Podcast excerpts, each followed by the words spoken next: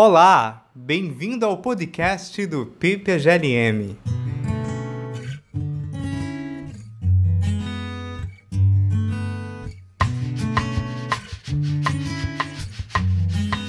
No episódio de hoje, vamos conversar com Lúcio Álvaro Marques, professor na Universidade Federal do Triângulo Mineiro e doutor em filosofia pela Pontifícia Universidade Católica do Rio Grande do Sul.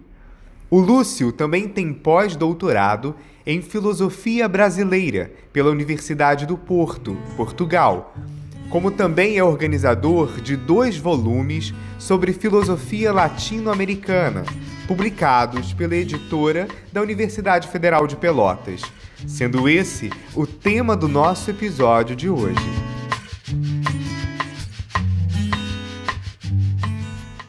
Primeiramente, Lúcio, muito obrigado por aceitar o nosso convite. A gente quer conversar hoje sobre filosofia latino-americana e, quando falamos desse tema, é comum surgirem questionamentos acerca de uma espécie de identidade ou autenticidade da produção filosófica que fazemos aqui.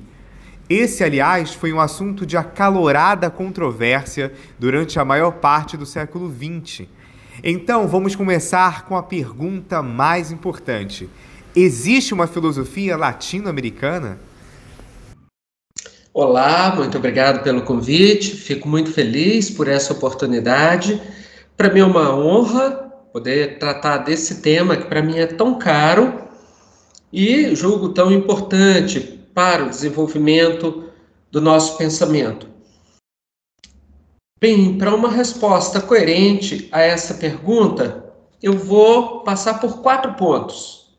O primeiro é: se não há uma filosofia latino-americana, o que nós estamos fazendo na academia quando nós estudamos, pesquisamos, ensinamos e publicamos? A pergunta não é uma pergunta retórica. É uma pergunta sobre a legitimidade da nossa própria prática de ensino na América Latina especificamente no Brasil.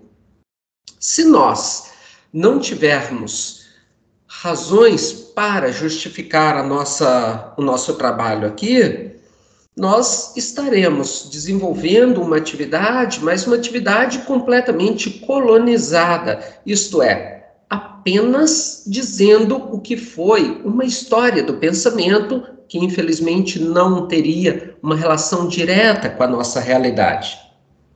Então, esse é o primeiro ponto. Mas isso não significa que tudo que se produz na filosofia latino-americana seja uma filosofia da América Latina. Por quê?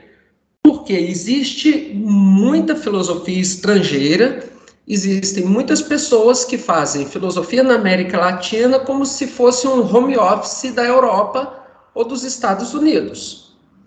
O que, que eu estou querendo dizer nesse segundo ponto? Não adianta eu simplesmente tomar um tema de um autor de qualquer outra parte do mundo e tentar trazê-lo à força para a realidade latino-americana e tentar enquadrá-lo à força dentro do espaço da América Latina. Uma filosofia, para ser digna de ser reconhecida como indexada ou minimamente relacionada a uma determinada região, ela não pode se reduzir a uma espécie de exercício de home office de comentário de uma outra filosofia estrangeira. Em terceiro lugar, a gente precisa fazer uma distinção entre filosofia entre nós e filosofia nossa. Eu penso aqui a partir da, do texto do Roberto Gomes, Crítica da Razão Tupiniquim. Nós temos muita filosofia feita na América Latina. Nós temos universidades, imagina, só em Minas Gerais nós temos 11 universidades federais espalhadas pelo estado todo. No Brasil nós temos quase sete dezenas de universidades federais, sem contar as estaduais, os institutos federais. estenda isso à América Latina. Veja quantos professores estão envolvidos nisso. Todos, em tese, estão trabalhando com filosofia, pelo menos na América Latina. Isso não significa que ela seja da América Latina. Por quê? Porque essa distinção é uma distinção também posta pelo professor Ivan Domingues no livro dele de 2017. Porque uma filosofia feita na América Latina não basta para ela ser reconhecida como algo relacionado minimamente à realidade latino-americana. Ela precisa ser relacionada ou partir da América Latina.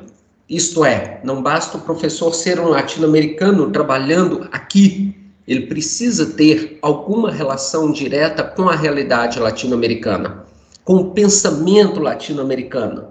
Colocar a questão ou colocar em questão os aspectos da realidade latino-americana, dialogar com a realidade latino-americana. Por que, que eu estou dizendo isso? Porque nós poderíamos, se tomássemos um conceito extremamente amplo de filosofia, então escolher um autor de qualquer parte do mundo, supostamente um autor japonês, para dar um exemplo, e comentar a obra dele. Isso é fazer filosofia na América Latina. Mas que relação ela teria com a realidade latino-americana? Talvez pequena, é nesse sentido que, para fazer uma filosofia, para que exista uma filosofia latino-americana, ela precisa ter algum vínculo com a realidade. Em quarto lugar, a professora Susana Nucitelli, ela elaborou um texto que foi publicado nos escritos de Filosofia Latino-Americana 1, ela usa três critérios para identificar o que seria uma filosofia latino-americana. Em primeiro lugar, uma filosofia que fosse original e não apenas uma imitação ou um conteúdo novo publicado na Europa ou na América do Norte. Uma filosofia original, ela deve ser criativa a ponto de não apenas mimetizar o pensamento estrangeiro. Em segundo lugar, ela deve ser uma filosofia autêntica. Autêntica no sentido de genuína, de trazer aquilo que se relaciona ao modo de vida latino-americano. Como nós conhecemos, por exemplo, dentro da literatura brasileira, o regionalismo ou o, a identidade da literatura latino-americana, que já é tão demarcada por conta das características que traz em si, assim também a filosofia tem que descobrir essa sua esse seu aspecto genuíno, a sua peculiaridade. Por quê? Porque nós não estamos nem no eixo norte e nós não estamos na Ásia. Nós estamos em um continente periférico quer do ponto de vista político, econômico, tecnológico, e por isso nós falamos a partir dessa peculiaridade e de um continente com desigualdades agudas e que passou por um longo processo de colonização. Nesse aspecto, quando a filosofia eu não estou dizendo que ela vai fazer só o comentário disso, mas quando ela está atenta a esses aspectos, ela naturalmente tocará e dialogará com aspectos da realidade latino-americana. Nesse sentido, nós podemos dizer que temos bons autores e boas mostras de filosofia latino-americana. Perfeito, professor. Lúcio, nós tivemos um movimento intelectual, bem como uma orientação filosófica, bastante influente na América Latina, sobretudo na segunda metade do século XX, a chamada filosofia da libertação. Essa orientação filosófica tinha como princípio partir da realidade situada e contextualizada e projetou pensadores latinos para o mundo. Você poderia falar mais sobre as origens e a abordagem que a filosofia da libertação oferece e também se podemos considerá-la como um pensamento genuinamente latino-americano? Sim. Vamos considerar então por partes. Vamos trabalhar um pouco dos aspectos históricos da filosofia latino-americana, vamos da filosofia da libertação, vamos considerar os aspectos históricos. Depois vejamos um pouco os, o desenvolvimento dela, até os nossos dias e finalmente vamos considerar notas características dessa filosofia. Algo que a gente poderia dizer que está próximo do genuinamente latino-americano. Em primeiro lugar, a filosofia latino-americana, é, enquanto filosofia da libertação, ela muitas vezes é indexada a uma identidade que surgiu com o debate, um affair entre o Augusto Salazar Gondi e o Leopoldo Zé, 1969. É bom lembrar o contexto que nós temos na América Latina nesse momento. Nós temos ditaduras muito sérias na América Latina, inclusive no Brasil, é o momento do AI-5. E o debate dos dois nesse momento abriu um filão bastante interessante para considerar o que é um pensamento latino-americano, um pensamento libertador. Na perspectiva do Leopoldo Zé, ele insiste que todo pensamento filosófico ele só tem uma matriz, que é uma concepção universalista de filosofia. O Leopoldo Zé parte de uma concepção universalista e qual é a consequência dessa concepção universalista de filosofia? Essencialmente, uma: o ser humano é pensado enquanto dotado de dignidade do início ao fim, simplesmente pelo fato de ser humano. Esse aspecto é extremamente importante para o pensamento do Zé. Por quê? Porque ele tem o livrinho dele que é extremamente famoso e que é a base desse debate, que é a filosofia latino-americana como filosofia sem mais. Ele vai dizer que toda filosofia ela é feita como filosofia por si, que a filosofia não, não tem que se preocupar com o local, com o regional, com a distinção, com a peculiaridade ele faz parte de uma tradição muito longa de pensamento, que é o culturalismo, uma releitura da filosofia é, kantiana, do neocantianismo, sobretudo a partir de Herder e Nikolai Hartmann. Essa herança foi adaptada à América Latina por autores como Leopoldo Zé, no Brasil, um autor extremamente profícuo como Miguel Reale, Antônio Paim, e partem de uma compreensão universalista da filosofia. Nesse sentido, a dignidade do ser humano, que é o tema central do pensamento do Zé, já está dado por si.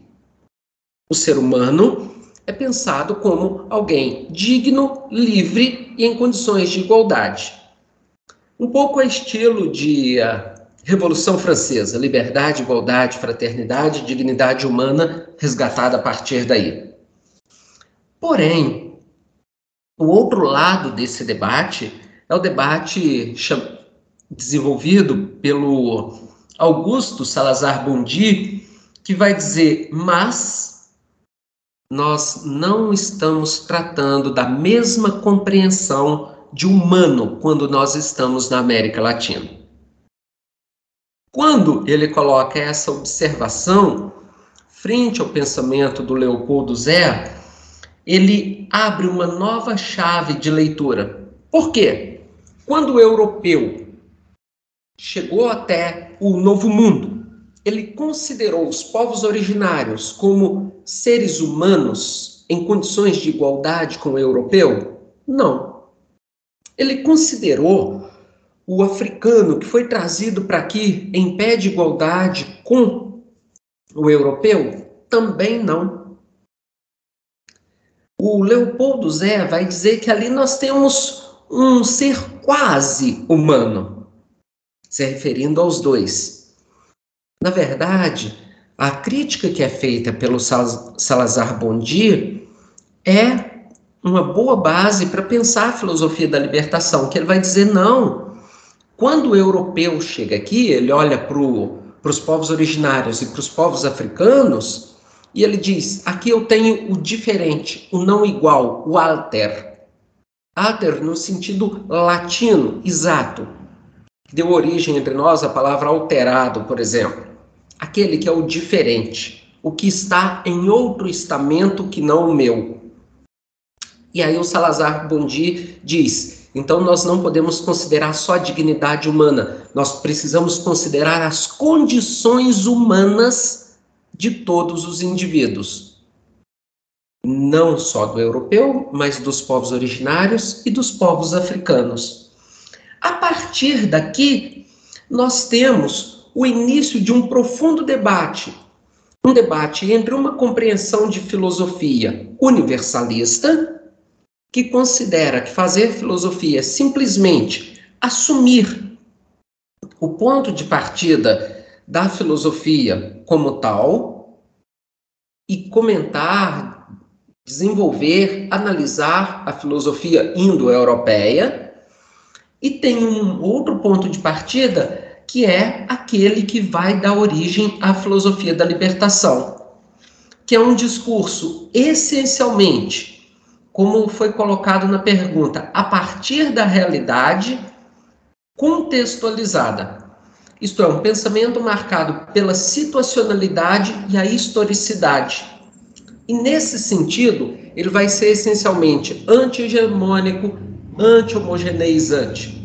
E o ser humano vai ser pensado dentro das suas condições históricas.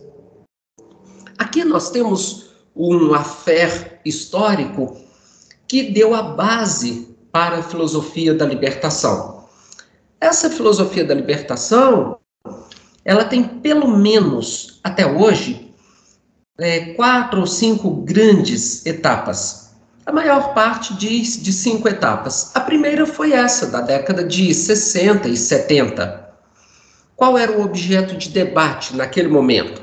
Eram as ditaduras na América Latina e as desigualdades sociais.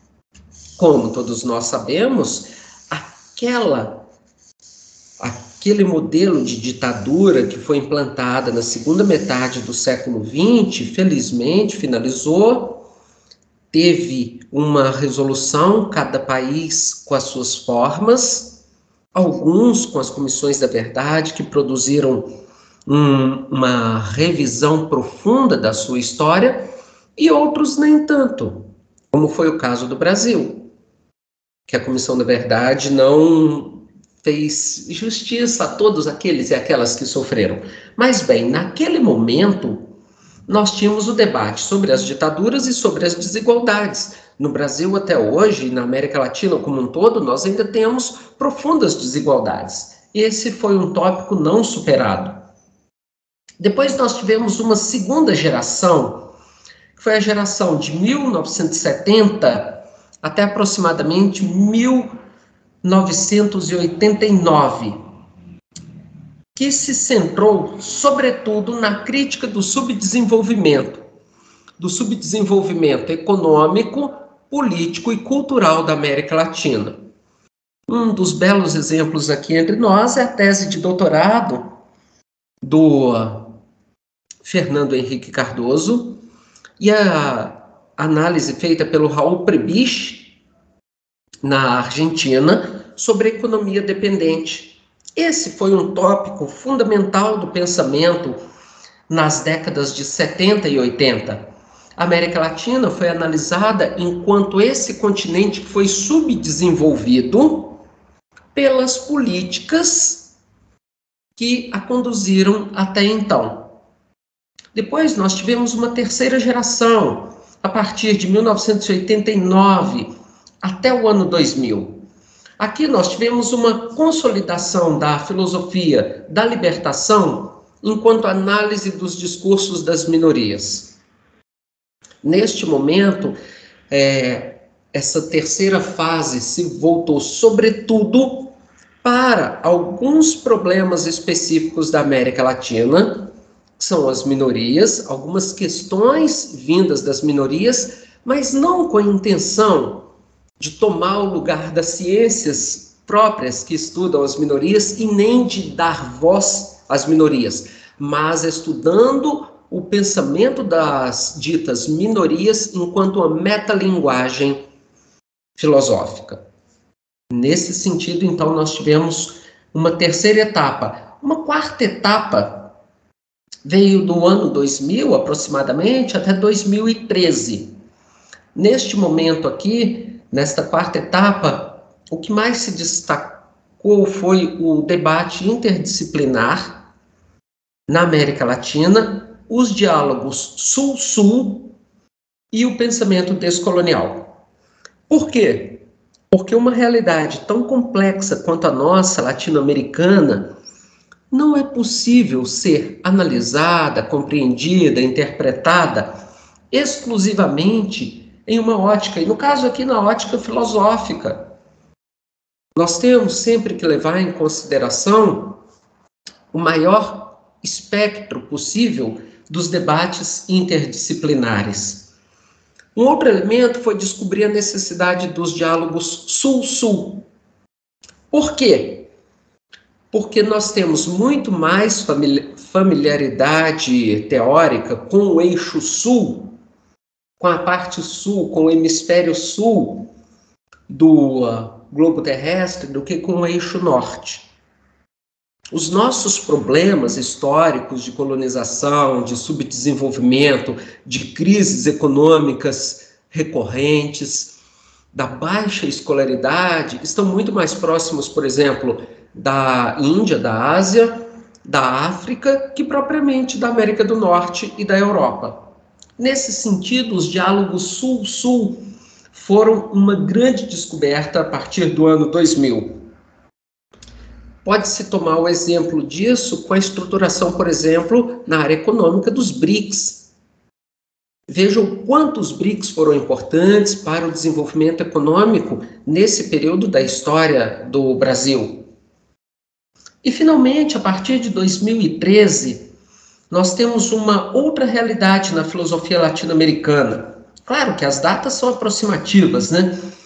Nós temos aqui um elenco de movimentos sociais, redes de pesquisa, mas todos eles não querendo é, tomar o lugar de fala das minorias, mas sim integrar as pautas das minorias e desenvolver um pensamento a partir dessa realidade. Então, agora a filosofia já não é apenas uma recolha de aspectos históricos para se tornarem dignos de reflexão, mas ao contrário, a filosofia vai ser pensada aqui enquanto um debate com as questões ditas periféricas ou das minorias, por exemplo, a questão das pessoas pretas no Brasil. 54% da população, e a gente ainda diz que é minoria, né? Mas, enfim. E o terceiro grande aspecto da filosofia da libertação que a gente precisa considerar é o que ela de fato trouxe enquanto aporte de uma filosofia original para a América Latina. Em primeiro lugar, é bom lembrar que a filosofia latino-americana, enquanto filosofia da libertação, não tem a pretensão de romper com o diálogo com a tradição é, do eixo norte porque em um determinado momento parecia ser essa a tendência. Não é nessa direção que a filosofia da libertação caminha hoje. Por quê? Porque afinal de contas nós fazemos filosofia é, ao modo grego, nós fazemos notas de rodapé a Platão desde que Whitehead é, mencionou essa expressão. De fato, nós não. A filosofia da, da libertação não tem a pretensão de romper, mas ao contrário, tem um segundo aspecto. Ela procura integrar a agenda internacional dos debates. Porém, essa integração não é no sentido de acompanhar o debate que está acontecendo na América do Norte ou na Europa para que a gente diga, olha, estamos em pé de igualdade. Não, não é isso. É porque existem problemas comuns em escala mundial e que merecem ser pensados aqui. Isso não significa que toda a agenda da América do Norte ou da Europa deva ser contemplada nos nossos debates, ou precise ser contemplada, precisa ser contemplada em todos os aspectos. Porque os problemas que existem no eixo norte diferem daqueles que existem no eixo sul. O terceiro elemento que a filosofia da libertação trouxe de modo muito interessante foi a descoberta de um diálogo simétrico. Por exemplo, nós temos uma familiaridade imensa com a herança do pensamento africano no Brasil. E com a África, nós temos um diálogo muito mais próximo de simetria histórica e epistêmica do que com o eixo norte. Além dessa simetria, vem na decorrência uma reciprocidade muito maior. Porque aquilo que é pensado aqui, enquanto realidade, muitas vezes diz de modo equivalente à África e vice-versa. E um outro aspecto é o reconhecimento. Nós temos muito mais reconhecimento filosófico no eixo sul que em relação ao eixo norte. Um quarto aspecto é que a filosofia da libertação chama atenção para dois pontos a realidade dos subdesenvolvidos e dos marginalizados. Essa é uma questão profunda na América Latina. Isto aqui não se refere apenas ao aspecto econômico é, e moral. Muito mais do que isso. Veja a situação das próprias universidades na América Latina elas ainda são subdesenvolvidas enquanto aporte teórico, enquanto arquivos históricos para pesquisa. Esse aspecto aqui de países subdesenvolvidos, marginalizados, por quê? Porque até hoje nós ainda não temos pesquisa de ponta em muitos aspectos na América Latina e no Brasil. Isso é uma erva daninha que praticamente recorre enquanto ciclo histórico. Parece que nós estamos sempre dentro desse ciclo histórico, né? E o último aspecto, que é bastante original da filosofia latino-americana, é a chamada de atenção para o lugar do contradiscurso. Por quê? Porque aqui nós não estamos no ponto de partida do discurso hegemônico. Nós não nascemos na Europa nem na América do Norte. Nós estamos em um lugar que é o lugar do contradiscurso por excelência. Isso não significa um lugar menor, de modo algum. É apenas um lugar distinto daquele que se situa o eixo norte. E por isso mesmo, a filosofia da libertação ela tem uma pretensão de discurso não hegemônico. Por quê? Porque ela se sabe situada na América Latina. Ela sabe-se situada dentro de um continente historicamente subdesenvolvido, econômica, tecnológica, politicamente, academicamente. E por isso a filosofia da libertação visa esse diálogo com a realidade situada e contextualizada.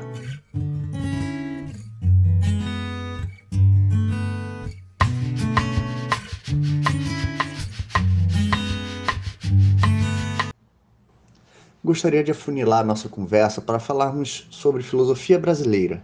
Em um artigo seu, publicado no ano passado, é proposto uma busca não apenas por uma filosofia brasileira, mas por uma filosofia colonial brasileira.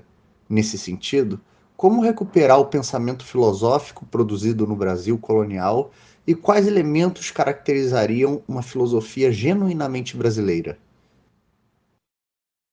Obrigado pela questão.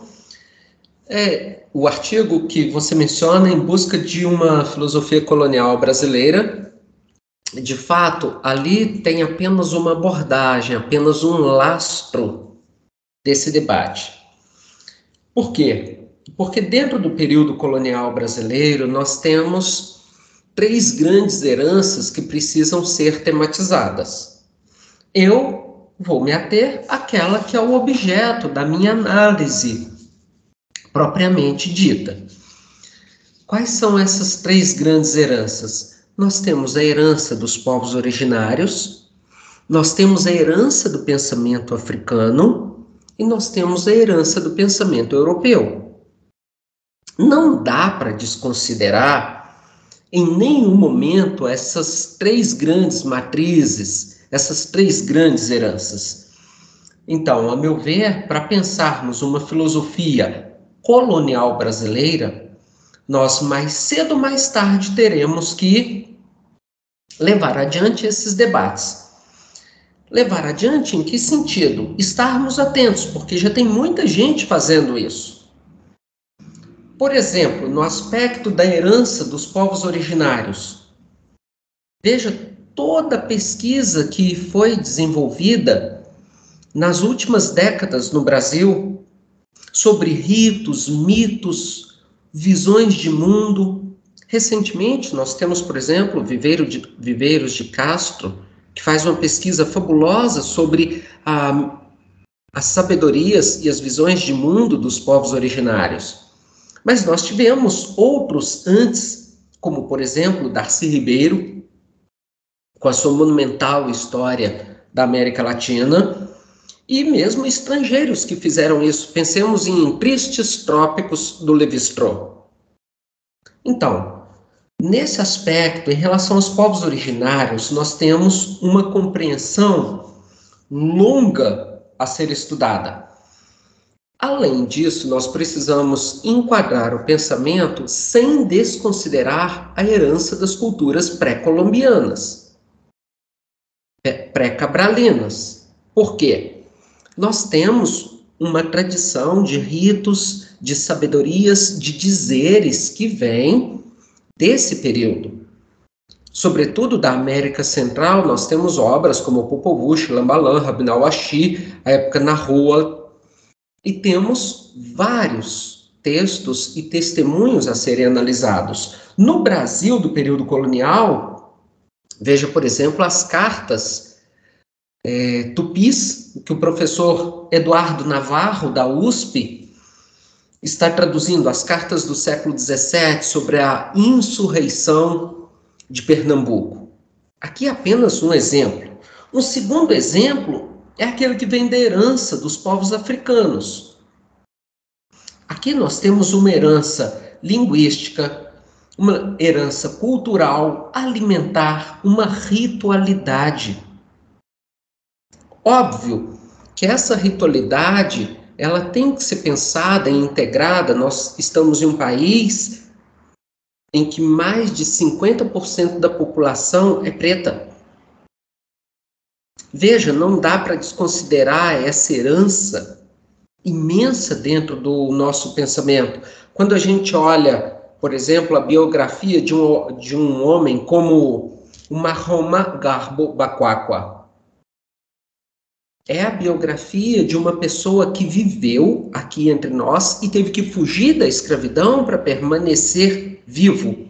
Ou, por exemplo, a, a biografia da Rosa egipcíaca, escrita pelo Luiz Mott, ou ainda uma autora como é, Maria Firmina dos Reis, autora do primeiro romance escrito por uma negra no Brasil, um deles, o romance Úrsula, que tem o protagonismo de uma pessoa preta dentro daquela história. Então aqui nós temos duas grandes heranças e temos uma terceira E é essa na qual se enquadra o artigo mencionado, que é a herança do pensamento colonial de matriz europeia a partir dos escritos coloniais. Por quê? Porque nós temos um corpus muito grande a ser analisado no período colonial. Um corpus de cartas, por exemplo, se nós considerarmos a obra completa do Manuel da Nóbrega, recentemente reeditada é, pela PUC Rio e Loyola, um volume de extrema importância para a compreensão do pensamento jesuítico dos primeiros séculos quando a gente pensa a obra de um Vieira, mas temos também, e é esse o centro do artigo, um corpus filosófico. E aqui gostaria de caracterizar pelo menos quatro tipos de escritos. Nós temos do corpus é, eborenses, que eu destaquei e cataloguei no livro A Lógica da Necessidade, de 2018, nós temos dois comentários à física de Aristóteles, a partir de sentenças, todas elas numeradas. O texto do Bento da Fonseca, dessa, desse comentário à física, tem 317 sentenças sobre a física aristotélica. E tem um outro comentário que ainda não está editado, que é de um autor anônimo, provavelmente um autor anônimo do Pará, nós temos mais dois grupos, um de conclusões X, ou conclusões D. São escritos que equivalem para nós hoje aos escritos de conclusão de curso de graduação. Aqui nós temos quase três dezenas de textos só orientados pelo professor Rodrigo Homem, tem sete, que foram publicados na Lógica da Necessidade em 2018. Do professor Bento da Fonseca, tem mais 20 conclusões a serem editadas. Essas conclusões é, não é um trabalho de conclusão de curso como nós pensamos na ótica como, quando nós colocamos uma, um TCC na biblioteca, no banco de trabalhos da biblioteca. Porque naquele momento eram publicadas literalmente só as conclusões, só o resultado da pesquisa. E aí nós temos textos que vão de 8 a 15 fólios, considerando que o fólio já é um pouco maior do que uma folha A5, e ali estão as conclusões do trabalho. Nós temos pelo menos 30, 32 conclusões do período colonial brasileiro.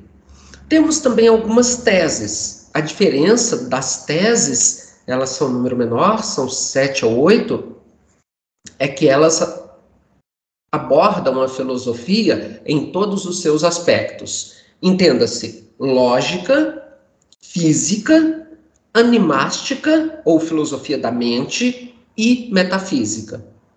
Enquanto as conclusões poderiam optar por um desses aspectos. Por exemplo, a lógica, ou a física, ou a filosofia da mente, ou a metafísica, ou ainda a teoria do conhecimento. Certo? Agora, as teses tinham que percorrer essas quatro grandes áreas. E, finalmente, nós temos um outro grupo de textos que são os cursos filosóficos. Os cursos filosóficos nos surpreendem não só pelo rigor da análise, mas pela extensão. Nós temos pelo menos 10 cursos filosóficos conhecidos até hoje. Tem alguns dos beneditinos do Rio de Janeiro, tem três dos franciscanos do Mato Grosso, e aqui nós temos textos, vou mencionar primeiramente esses, nós temos textos que vão de 400 fólios a 871 fólios. São textos longos, sistemáticos e o mais interessante, com um diálogo não só com a tradição é, aristotélico-tomista, como ficou convencionado dizer que o pensamento é, colonial era uma herança aristotélico-tomista, pelo contrário, nesses cursos nós vemos, por exemplo, um diálogo extremamente preciso com autores como Duns Scotus, Guilherme de Ockham e mesmo um autor como Descartes. Eles citam é, os modernos, Descartes, Francis Bacon, Pierre Gassendi, é, tem outros autores como João Caramuel, que é um cisterciense espanhol, entre outros autores. Aqui nós temos um corpus imenso a ser estudado, editado e comentado.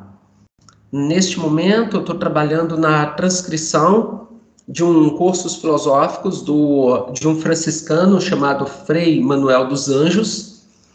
A, a lógica já está transcrita, são 278 folhos só da lógica. E as definições dele de lógica, do que é juízo, de como o conhecimento se estrutura, estão muito próximas das definições presentes no Manual dos Cursos de Lógica Geral de Kant. Vejam que esse manuscrito que eu estou mencionando, o Cursos Filosófico do Manuel dos Anjos, é de 1756. O, o Manual dos Cursos de Lógica Geral de Kant é de 1799 1800 e as definições de juízo sintético a priori, as definições do que é lógica, da função da lógica no conhecimento, dos métodos de conhecimento e a distinção dos métodos nas diversas ciências estão muito próximos. Esse é um texto que eu estou analisando e espero publicar em breve.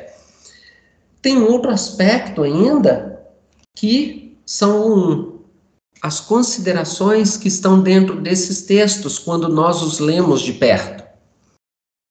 Nesse curso filosófico do Manuel dos Anjos, é curioso perceber que a física que ele menciona é a física mecanicista de Newton e Descartes. Aliás, ele inicia a parte da física, que são 538 fólios, 538 folhos que, uh, transcrito, vão chegar aproximadamente 600, 650 páginas, enquanto o papel A4. Ele cita textualmente a física de Newton e cita Descartes. E faz uma análise muito rigorosa do texto de Descartes, debate as ponto a ponto, aspecto a aspecto, sobretudo o texto de Descartes sobre o mundo. Um outro aspecto presente nesses escritos coloniais e que merece destaque é o debate sobre a escravidão. Nós temos, por exemplo, é a escravidão debatida por um autor anônimo do Pará, em dois textos, um sobre justiça e direito e o outro é, sobre escravidão mesmo, Conclusões Morales pro Servitude. Nesses dois textos, nós temos um debate extremamente aguerrido, uma crítica direta à escravidão. Aqui apenas para exemplificar.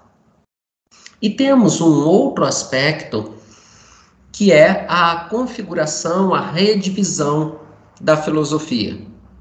Se no final da Idade Média, na Baixa Idade Média, a filosofia, digo, a metafísica tinha caído em descrédito, já no pensamento medieval, aqui nós temos, como já mencionei, nesse curso filosófico do Manuel dos Anjos, ele dedica só 50 folhos à metafísica enquanto dedica 279 folhos à lógica e 538 à física. O que, que isso nos mostra? Comparemos isso à árvore do pensamento de Descartes. A metafísica são a, são as raiz, é a raiz do pensamento, a física é o tronco e os galhos são as outras ciências, moral, é, medicina, em Descartes. Aqui nós temos o tronco do pensamento também centrado onde? Na física. Então nós temos dentro desses escritos um pensamento muito mais moderno que o que a gente costumeiramente imagina. Com isso, estou dizendo que ele está longe daquela compreensão que está presente em muitos manuais ainda de que é um pensamento aristotélico tomista, puro e simples. Nem de longe. A maior parte dos autores citados nesses textos que eu tenho trabalhado é, são Dans Scotus, dentro dos medievais, do grupo dos medievais, Descartes, entre os modernos, Locke, no debate da escravidão, e Platão. E óbvio, tem muito de Aristóteles também, mas não é um pensamento aristotélico tomista do cur. Então nós temos dentro dessa herança da filosofia colonial brasileira, temos muito a editar, a estudar, a comentar, a publicar, antes de podermos fazer um balanço geral. Mas já temos muito e temos muitas entradas, bons inícios. Recentemente, houve um mestrando, Vitor Sales, que defendeu um mestrado na Universidade de Coimbra, em Portugal, a partir dos escritos do Rodrigo Homem. E tem outros professores, como o professor Mário Santiago de Carvalho, trabalhando com os textos do Rodrigo Homem, o professor Alfredo Storck, da Federal do Rio Grande do Sul, professor Mário Santiago de Carvalho, da Universidade de Coimbra. Bem, esses aspectos são os aspectos provenientes desse pensamento, dessa filosofia colonial brasileira. Creio que são necessários serem desenvolvidos, é por aí que eu penso o pensamento ou a filosofia colonial brasileira. Na esteira da pergunta anterior, Lúcio, a questão sobre uma filosofia brasileira tem motivado pesquisadores a refletir e analisar outros paradigmas, outras perspectivas possíveis que comporiam uma espécie de marca de nossa produção filosófica aqui, a partir de uma reflexão de metafilosofia, filosofia dos modos de pensar. Você vem desenvolvendo reflexões sobre esse tema também, e quero perguntar acerca desses outros paradigmas possíveis. Quais seriam os principais paradigmas que norteiam a produção filosófica no Brasil? Obrigado pela pergunta. É, não vou fazer merchandising do próximo livro, mas eu não tenho como fugir do debate que está em curso nesse momento. Estou trabalhando na revisão dele.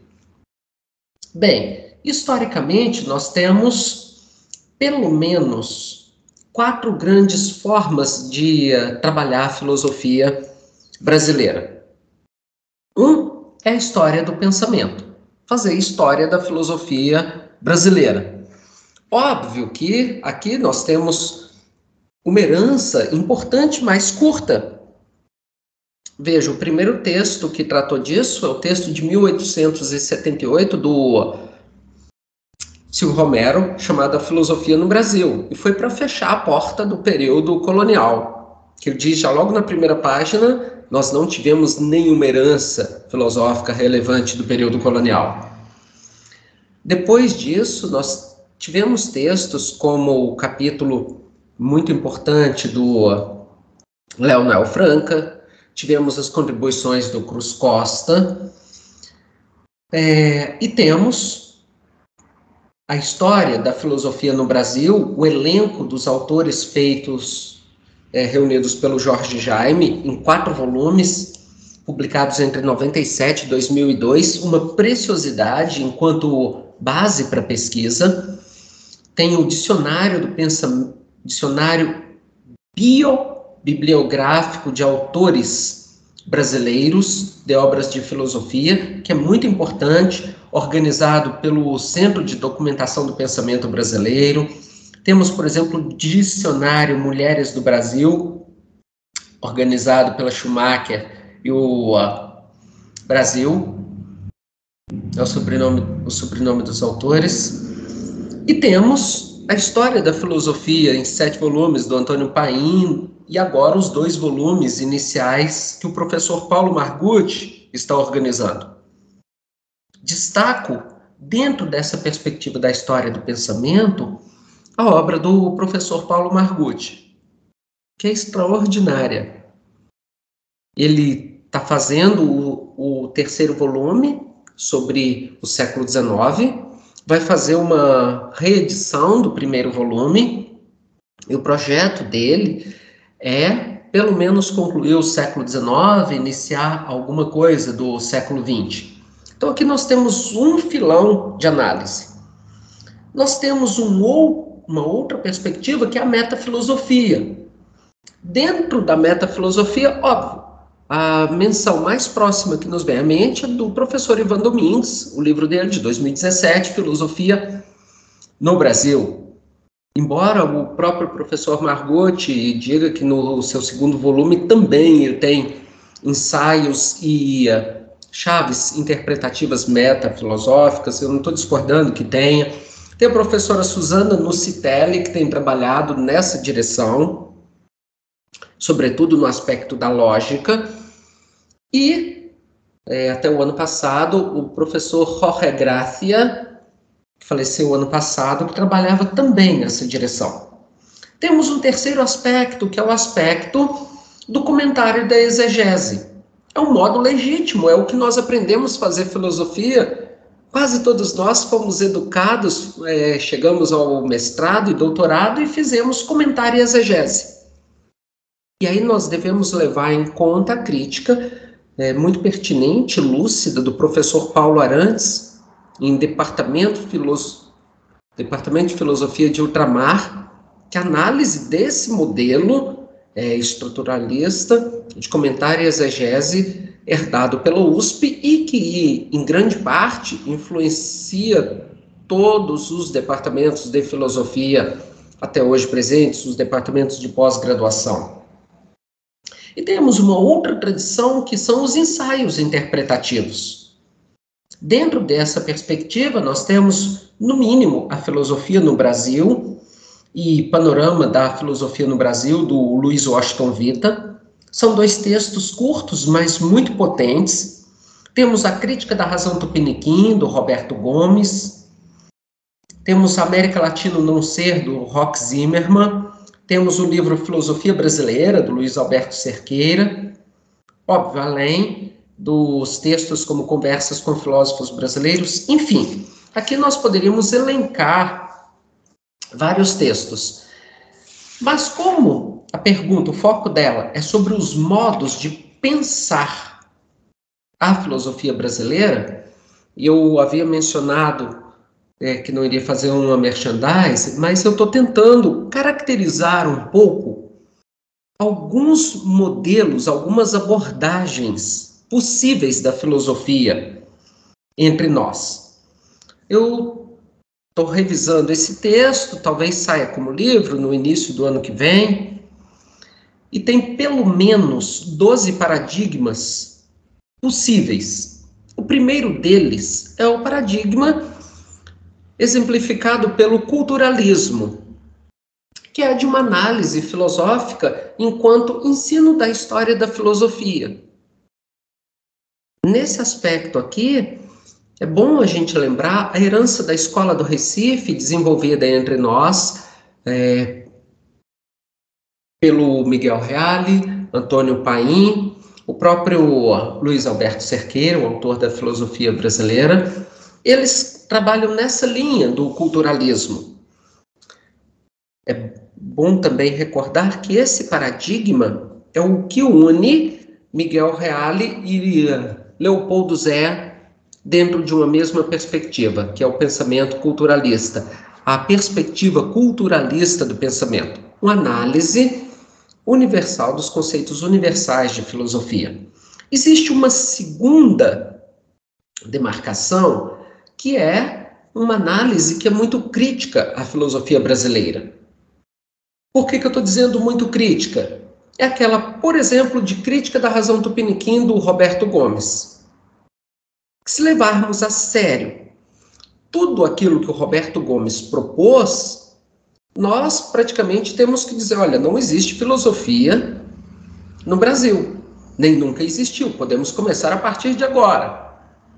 É a filosofia que leva muito a sério aquela expressão do Tobias Barreto, que o Brasil não tem cabeça filosófica.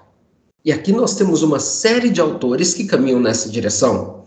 Não só o Silvio Romero, mas algumas consequências do Roberto Gomes, se levarmos as últimas consequências, nós chegaremos a esse mesmo resultado. 2016, salvo engano, foi publicado um artigo do Rony Teles da Silveira, chamado A Brasileiríssima Filosofia Brasileira, saiu na revista Síntese. Ele vai dizer que, olha, uma das marcas do pensamento filosófico brasileiro é ele ser feito de costas para a realidade. Aqui nós temos um segundo paradigma, que é negar a tradição do nosso pensamento. Um terceiro é sim o pensamento historiográfico, é fazermos história do pensamento. É isso que tem sido muito bem feito é, por exemplo, pelo Jorge Jaime e o Paulo Margutti. É historicizar os autores, chamar atenção para os problemas da época, contextualizar os debates que foram feitos e propor ensaios, é, modos de interpretação, de interpretação, propor hipóteses históricas. O quarto aspecto que eu procuro caracterizar é a metafilosofia. Aqui, óbvio, que eu vou mencionar a Susana Nocitelli, Jorge Gracia, Ivan Domingues. É uma perspectiva muito frutuosa, só que ela é muito desafiadora. Muito desafiadora porque ela requer uma perícia de análise do contexto, um diálogo interdisciplinar altamente rigoroso com uma hipótese histórica muito lúcida. Senão, perde-se o rumo. Um quinto aspecto que merece ser considerado é a filosofia universitária brasileira. É o que nós vemos e que está sendo produzido nos departamentos de filosofia, sobretudo nas pós-graduações. Então, aqui nós temos uma grande herança como já mencionei também o livro do Paulo Arantes, é uma forma de análise dessa filosofia universitária. Veja o debate que foi feito sobre a filosofia universitária no Brasil, na Ampof de 2014, em Campos do Jordão. A filosofia universitária é um tópico especial para nós analisarmos. Um livro que chama atenção para isso, embora não seja o seu objeto direto, é a história da filosofia contemporânea no Brasil, é um livro da década de 90, do Antônio Joaquim Severino, mas extremamente atual e importante para nós compreendermos os grandes nomes. Um sexto paradigma é como o desenvolvido pelo Daniel Buarque. Brasil é um país do futuro que seria a filosofia das visões de mundo estrangeiras. Dentro dessa filosofia das visões de mundo estrangeiras, nós temos muitos textos que tratam do Brasil desde o clássico Os Canibais, de eh, Michel de Montaigne, até os nossos dias. Temos muitas pessoas que se preocupam com esse objeto filosófico, Brasil, em análise exemplifico atualmente o professor Jacob Schmutz, que está na Universidade Católica de Louvaina, que está trabalhando exatamente com esse tema. E aqui nós temos então uma visão de mundo estrangeira a respeito do Brasil. Tem uma obra magnífica que é a construção do Brasil nos relatos dos viajantes dos séculos 16, 17, 18, organizado pelo Jean-Marcel Carvalho França. Nós temos aqui uma série de debates, temos um sétimo paradigma, que seria a filosofia dos intérpretes do Brasil. E aqui nós temos que chamar atenção para muitos autores que debateram o Brasil, que não estão estritamente no campo filosófico, mas que importam e têm uma significação extremamente relevante para o Brasil. De Joaquim Nabuco, Gilberto Freire, é, Sérgio Buarque de Holanda, Florestan Fernandes, Darcy Ribeiro. Nós temos uma infinidade de autores que precisam ser considerados na hora de nós pensarmos uma interpretação do Brasil filosoficamente. O oitavo paradigma que eu vou caracterizar nesse texto é a filosofia como praxis libertadora. São os debates mais próximos da filosofia da libertação. E aqui menciono três perspectivas. Por exemplo, na perspectiva ontológica, o livro do Rock Zimmermann, América Latina ou Não Ser, que ele situa bem o Brasil, ou a praxis libertadora educacional, com Paulo Freire, a praxis libertadora ecológica com Leonardo Boff. Então aqui nós temos um outro viés. Um paradigma que nós não podemos deixar de lado, que é o diálogo com as filosofias, com a filosofia das sabedorias primitivas. Tanto o pensamento originário brasileiro, pensamento indígena, quanto o pensamento de matriz africana que eu já mencionei antes aqui, e são tradições que têm textos, como, por exemplo, discursos históricos que permaneceram, que chegaram até nós, o discurso do cacique de Potiravá, do século XVII, as cartas de Felipe Camarão, do século XVI, XVII, e vários outros textos. Tem um décimo paradigma que eu estou caracterizando nesse texto, que é a filosofia dos mestres da palavra, que é o diálogo entre filosofia e literatura. Faço menção aqui, por exemplo, da tese da Sônia Maria Viegas Andrade sobre o Guimarães Rosa, o Alessio Donizete, que atualmente trabalha na Universidade Federal do Mato Grosso, que também estudou o Guimarães, e lembremos, ninguém menos que Benedito Nunes. Lembremos ainda um autor como José Raimundo Maia Neto, que estuda a filosofia a partir do Machado de Assis. Então, nós temos um largo diálogo entre filosofia e literatura, que também é um paradigma para pensar a filosofia no Brasil. Em décimo primeiro lugar, nós temos a filosofia feminista. Hoje, com duas obras que quem não conhece deve estar atento, Filosofia e Mulher e Filósofas, todas duas organizadas pela Juliana Pacheco. Não são só essas duas que existem. Recomendo essas duas para quem quer tomar contato, em primeiro lugar, com esse debate. Tem vários outros livros, mas esses dois são muito bem construídos. E tem uma outra perspectiva próximo ao à filosofia feminista, no Brasil, que é, por exemplo, a filosofia e a reflexão praticada pelos grupos LGBTQIA+.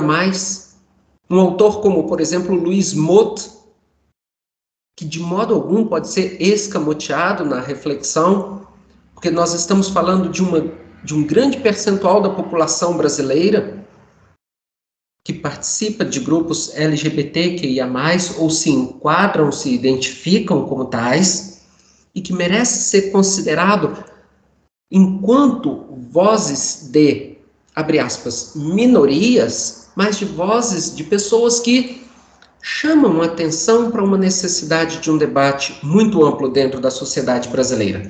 E, finalmente, a perspectiva que eu tenho tentado desenvolver é, desde 2015 com Filosofia Brasiliensis, que é a crítica histórico-filológica dos textos, que é de fato análise de texto ponto a ponto, que é chamar a atenção para esses textos do período colonial, como eu tenho trabalhado, é, estudar, transcrever, editar, pelo menos a modo de exemplo, ainda que não seja o corpus completo de um colégio, às vezes por ser muito grande, mas pelo menos um texto significativo para que para que nós possamos compreender a história do ensino entre nós.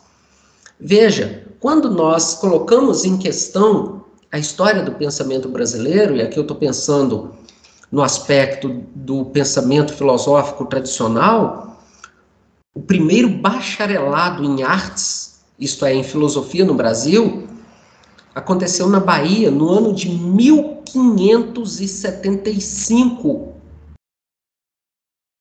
É muito significativo isso. De 1576 é a primeira licenciatura em filosofia no Brasil.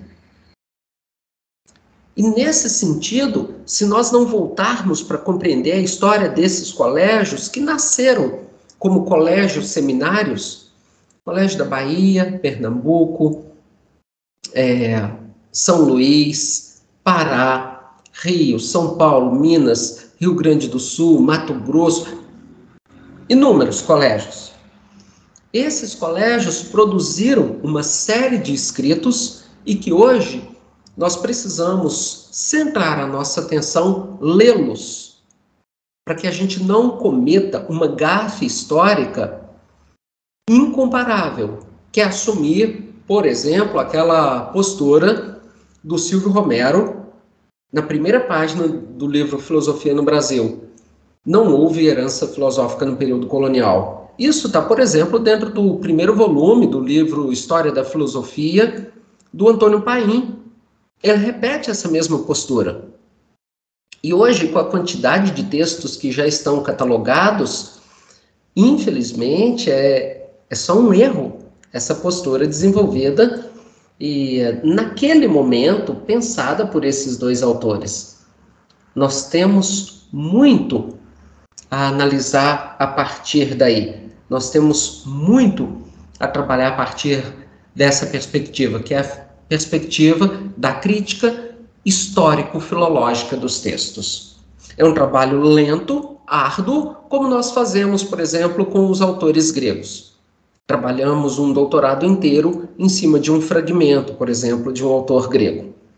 É o mesmo que agora nós precisamos fazer, embora não se tratem só de fragmentos. Essas 12 formas do pensar, é o título provisório até agora desse texto, né? essas 12 formas do pensar, eu estou terminando de elaborá-lo. Quem sabe elas possam nos ajudar a perceber a variedade, a riqueza das abordagens possíveis da filosofia no Brasil. No segundo volume do livro Filosofia Latino-Americana, que você organizou, há um capítulo dedicado à filosofia analítica na América Latina. Poderia falar um pouco sobre a história e também alguns exemplos de desenvolvimentos originais na filosofia analítica aqui na América Latina? Sim. Bem, vocês estão em um programa de pós-graduação em lógica e metafísica. Eu não posso chover no molhado aqui, porque é um dos lugares que tem um dos maiores desenvolvimentos nessa área em todo o país. Pensa, por exemplo, a herança que nós temos da revista analítica até hoje. Um dos melhores exemplos de produção no país. Mas bem, em meados do século XX, na Argentina, havia um grande movimento já na linha de uma filosofia da ciência, além de uma perspectiva de filosofia em debate com a filosofia do direito e que era de matriz analítica em meados do século XX. Na Argentina, esse pensamento ganhou força, não só enquanto análise da ciência, mas enquanto análise do direito. Isso trouxe uma herança curiosa que é uma tentativa de pensar analiticamente os pressupostos do direito e do direito contemporâneo. É uma bela herança no México, a partir, sobretudo, de 1900, 1936, para sermos precisos, tem a obra de Juan Daniel Garcia Baca, que é da maior relevância para compreender a história da ciência no pensamento latino-americano. A história da ciência é a história da filosofia analítica na América Latina. O Garcia Baca Desde a primeira metade do século XX, 1936, para sermos precisos, desenvolveu uma grande uma grande influência, foi responsável por uma grande influência na filosofia analítica mexicana. Aqui no Brasil, a partir de 1925, nós temos um número de autores da maior relevância. Digo 1925, lembrando de Francisco Cavalcante Pontes de Miranda. E aqui pensando no livro dele, O Método de Análise Sociopsicológica. Aqui nós temos praticamente a fundação da filosofia analítica no Brasil. Além dele, nós temos vários outros autores, até muito perto de nós, o Oswaldo Porchat, tem dois Oswaldos, o Oswaldo Porchat e o Oswaldo Chateaubriand, mas sobretudo o Oswaldo Porchat, o livro dele que tardou ser publicado, mas publicado de modo muito bonito, Ciência e Dialética em Aristóteles, a tese dele e que é uma das obras mais relevantes para nós pensarmos a herança da filosofia analítica grega em nosso meio. Além disso, nós temos, por exemplo, a obra do uh, Newton Costa. O Newton Costa, o Francisco Miró Quesada, aí pensando enquanto América Latina, são dois autores que com certeza serão lembrados sempre pela herança que o Otávio Bueno desenvolve de modo tão interessante da lógica paraconsistente. A lógica paraconsistente, a possibilidade de pensar uma lógica para além do princípio de não contradição de Aristóteles. E esse é um dos desenvolvimentos originais da lógica. Aqui, é, sem mencionar, por exemplo, José Arthur Gianotti, né? sem esquecer, melhor dizendo. Na lógica paraconsistente é um dos aspectos da filosofia latino-americana que mereceu um belíssimo verbete na Stanford University e uma das análises mais bem feitas sobre a lógica paraconsistente. Por quê? Porque com isto nós superamos o paradigma binário do pensamento e do pensamento lógico. E vejam que esta é uma herança do século XX. É uma herança tardia, praticamente, a lógica aristotélica até é, as duas primeiras décadas do século XX veio em conteste em nosso meio. Bem, temos outros, outros e outras autores e autoras muito significativos, nós hoje conhecemos e lembramos do Paulo Margutti, diretamente pela história da filosofia, lembramos a obra dele quando falamos, vem à nossa mente diretamente a história da filosofia que ele está escrevendo, felizmente, mas tem, por exemplo, os livros dele de lógica, inclusive de lógica formal, que foi a área de pesquisa, de formação e que ele desenvolveu durante toda a sua docência na UFMG. Professor Danilo Marcondes Filho, professor Wilson Mendonça, a professora Maria Clara Dias.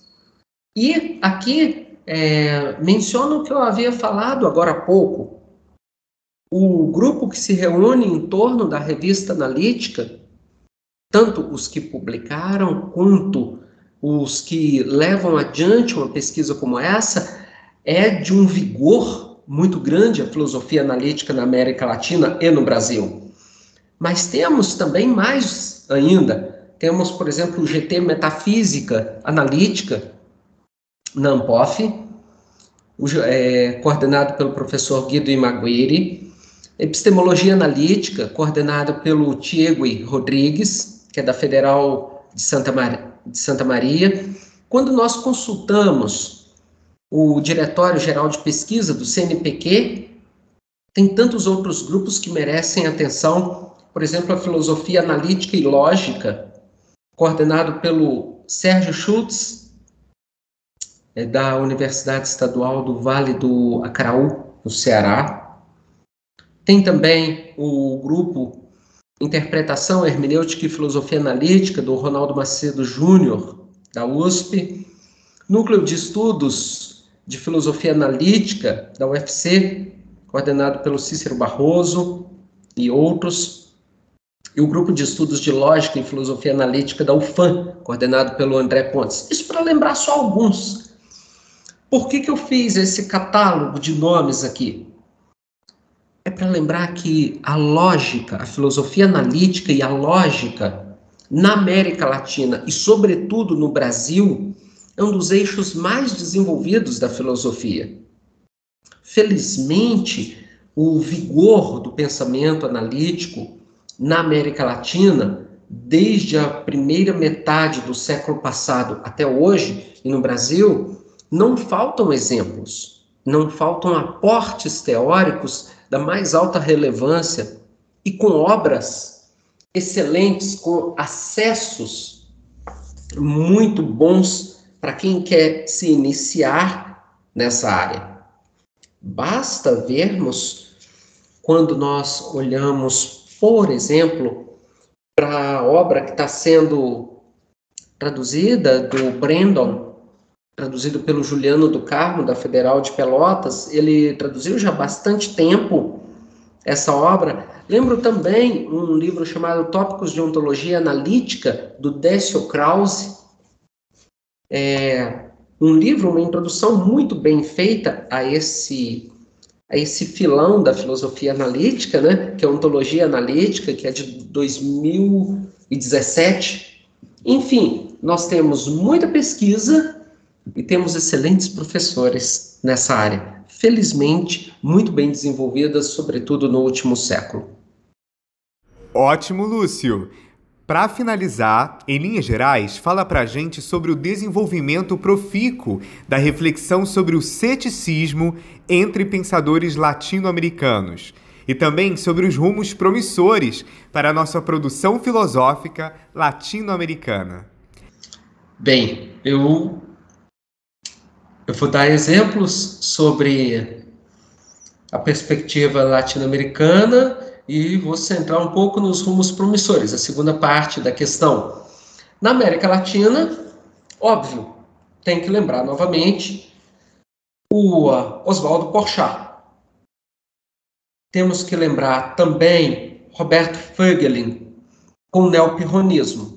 São autores que, como Ezequiel Olazo, na Argentina, que chamaram atenção para o problema do ceticismo entre nós.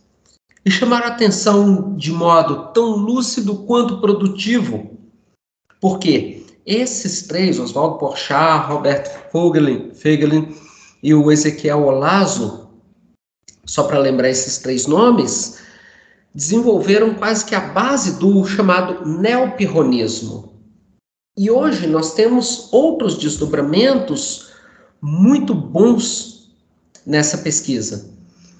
Um exemplo é o projeto de pesquisa do próprio Danilo Marcondes, da Federal Fluminense, o argumento antropológico, que ele vai retornar a, ao Popkins, John Popkins, para formular o argumento do quanto a descoberta do novo mundo impactou na visão de mundo do uh, europeu. Nesse sentido, a análise feita pelo professor Danilo Marcondes chama atenção para algo que é muito curioso, que é vermos o quanto mudou o pensamento europeu a partir do encontro com o novo mundo. Além disso, temos diversos outros grupos sobre ceticismo, tanto o grupo Ceticismo na Ampof, coordenado pelo Roberto Sá Pereira, quanto também dentro do DGP, do CNPq, Ceticismo e Relativismo Epistêmico, coordenado pelo Tito Flores, da UNILA, e o Ceticismo Moderno e Machado de Assis, a pesquisa, por exemplo, de José Raimundo Maia Neto, da UFMG, é muito interessante ver o quanto essa pesquisa sobre o ceticismo ela desenvolveu-se em parte a partir da filosofia analítica, da filosofia da lógica e ganhou um corpo próprio. É bom lembrar que na base do ceticismo nós temos aqui no Brasil Oswaldo Porchat, por exemplo. Mas os frutos que nós temos de uma pesquisa como a do José Raimundo Maia Neto não deixa dúvida do quanto o ceticismo é produtivo para a análise do nosso pensamento. O quanto o ceticismo pode aproveitar da nossa herança literária, no caso, ele parte de Machado de Assis e analisa o Machado Pirrônico desde as suas pesquisas iniciais, e o quanto isso pode nos ajudar a compreender melhor aspectos da nossa produção. Enquanto a segunda parte da pergunta, rumos promissores. Eu creio que nós precisamos destacar aqui, no mínimo, três aspectos. O primeiro deles, para a filosofia, para a produção filosófica latino-americana. O primeiro é: não basta a filosofia latino-americana e brasileira crescer em quantidade ela precisa se firmar também na qualidade. Isto é, nós não podemos delegar à Europa e à América do Norte que pense e que diga quem nós somos. A filosofia latino-americana e brasileira hoje ela tem um volume considerável de pesquisadores Nesse ano, estamos nos preparando para a Ampof em Goiânia. Cada encontro da Ampof tem mais de 2 mil doutores ali reunidos, além de mestres, além de professores especialistas, de estudantes. É um número considerável. E hoje, então, a nossa pergunta é: qual é a, o qualis dessa pesquisa? E o qualis aqui não é o qualis numérico, mas é o quanto essa pesquisa pensa o lugar latino-americano em que nós estamos. O quanto a pesquisa filosófica latino-americana latino-americana dialoga com a nossa realidade, interpela nossas identidades. Porque não é possível que nós vamos terceirizar a nossa visão filosófica, esperando que os autores estrangeiros formulem para nós uma visão de mundo. Essa visão de mundo, hoje, ela precisa ser feita a partir de nós, sem bairrismo, sem servilismo. E aqui nós temos grupos muito interessantes. Temos os herdeiros, por exemplo, da filosofia latino-americana, que trabalham hoje nessa linha. Temos GT da Ampof, nessa direção, e aí temos uma miríade de autores, de pesquisadores trabalhando por aí. Nós temos os que trabalham com a história do pensamento propriamente dito. Esse é um rumo que nos ajudará com o tempo a tomarmos consciência com maior lucidez do nosso lugar. O segundo aspecto, que eu acho que é bastante promissor, é a necessidade de demarcação do lugar geopolítico da América Latina. Por quê? Porque a América Latina ela está dentro de uma confluência muito séria em aspectos, por exemplo, ecológicos.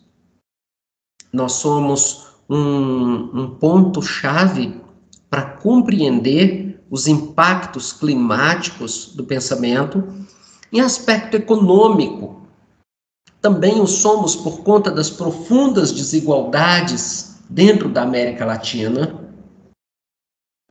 E nós somos em um outro aspecto, e que hoje salta aos nossos olhos. Vamos pensar em Platão. A obra-prima de Platão, a República, surgiu no momento da maior crise ética e moral da Grécia. Quando nós olhamos hoje para a América Latina e, sobretudo, para o Brasil, o pensamento ético, político brasileiro hoje, ele tem muito a fazer. E aqui não é só ética e política, ética, política, direito. Tem que se colocar, nós temos que nos colocar no debate que, dessas questões hoje. Que é uma questão não só da legitimidade do fazer filosófico, mas é uma questão a respeito do horizonte possível do pensamento brasileiro. O que, que eu estou dizendo de horizonte possível? Nós estamos em um momento dramático da história do país, em que valores éticos foram simplesmente descartados, em que os princípios da justiça são questionados aberta e cotidianamente, em que o direito é achincalhado publicamente. Isso por uma tendência altamente deletéria que é um negacionismo histórico que nós vemos, que não é só no Brasil, é na América Latina. Nesse aspecto, todos os debates hoje de ética, justiça e direito é uma seara que nós precisamos centrar as nossas forças. Quando nós pensamos nas desigualdades históricas dos povos originários, dos povos pretos da América Latina, outra seara que nós não podemos esquecer. E esses três grandes temas, ética, justiça e direito, ao lado das questões ecológicas, nós não podemos deixar de lado. E o último aspecto que, a meu ver, é promissor, é necessário, é urgente, é nós não perdermos o bonde da história. O que, que eu estou dizendo com isso? Que hoje nós passamos por uma série de momentos de estruturação do debate filosófico e que nós não podemos continuar dentro dos nossos programas de pós-graduação a fazer filosofia como se fosse mera exegese e comentário dos autores estrangeiros. Eu não estou dizendo que temos que abolir isso, mas que o pensamento precisa dialogar com a realidade brasileira. Ele precisa considerar o lugar em que nós estamos na América Latina.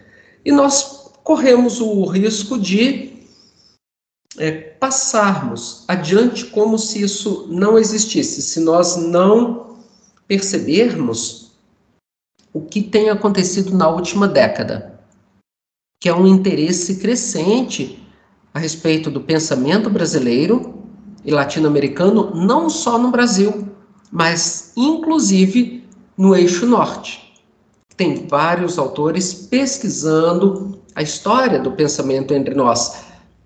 Peguemos o exemplo da professora Susana Nocitelli, que trabalha em St. Claude, no Minnesota, e que trabalha com é, a filosofia, o ceticismo no pensamento filosófico latino-americano.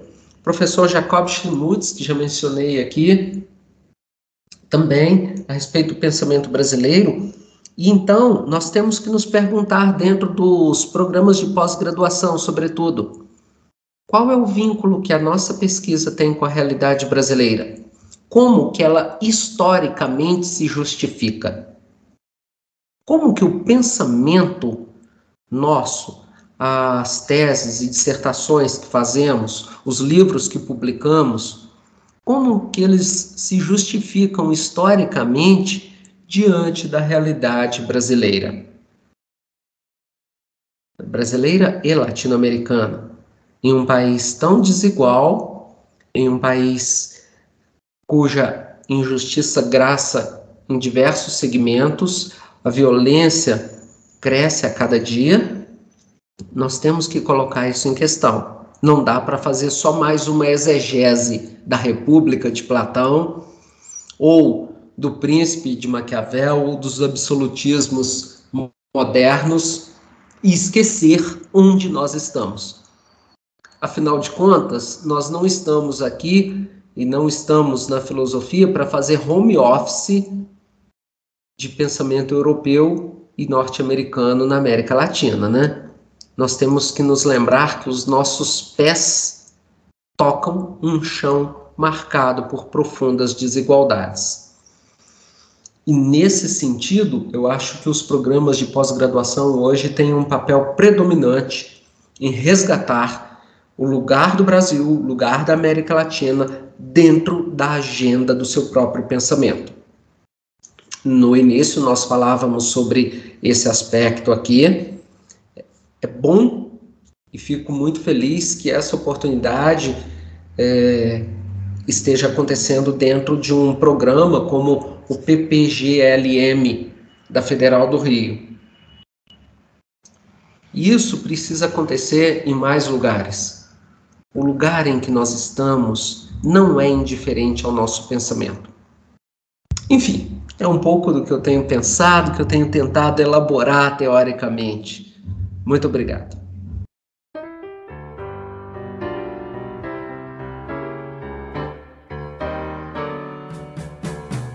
Agradecemos ao professor Lúcio Marques pela ótima entrevista e também agradecemos a você que nos ouviu pela sua audiência. Você ainda não está nos seguindo nas redes sociais? Estamos no Instagram, Twitter e YouTube. Por meio delas, você ficará por dentro de todas as nossas atividades e eventos. E claro, continua com a gente acompanhando os próximos episódios do podcast do PPGLM.